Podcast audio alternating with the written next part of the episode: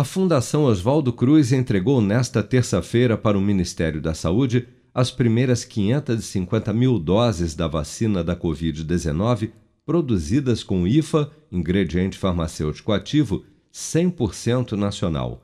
O lote faz parte das entregas da Fiocruz, já contratadas pelo governo federal para 2022, que totalizam 105 milhões de doses da vacina Fiocruz AstraZeneca, sendo 45 milhões dessas doses já da vacina nacional.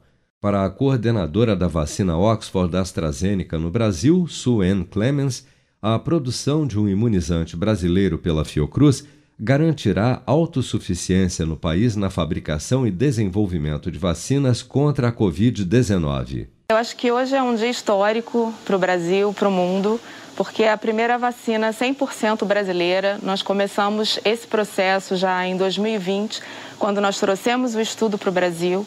E com a excelência é, a, da Fiocruz em produção de vacinas e pela estratégia do Ministério em realmente tentar ter uma autossuficiência.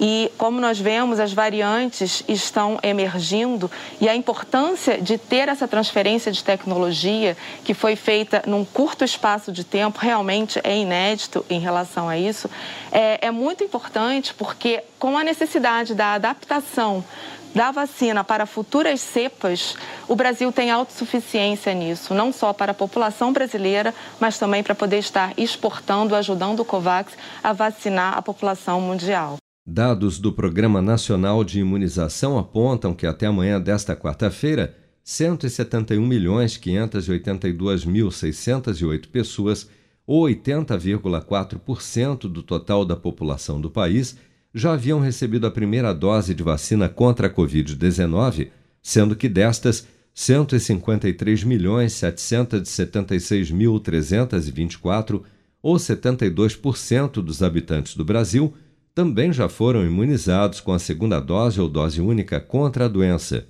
61.868.082 pessoas ou 29% da população, já receberam a terceira dose ou dose de reforço. Segundo os totais de diagnósticos confirmados e óbitos por Covid-19 reportados pelas secretarias estaduais de saúde ao Ministério da Saúde, o Brasil registrou nesta terça-feira 105.776 novos casos e 816 mortes por Covid-19 no período de 24 horas elevando para 645.420 o total de óbitos relacionados à doença desde o início da pandemia. Com produção de Bárbara Couto, de Brasília, Flávio Carpes.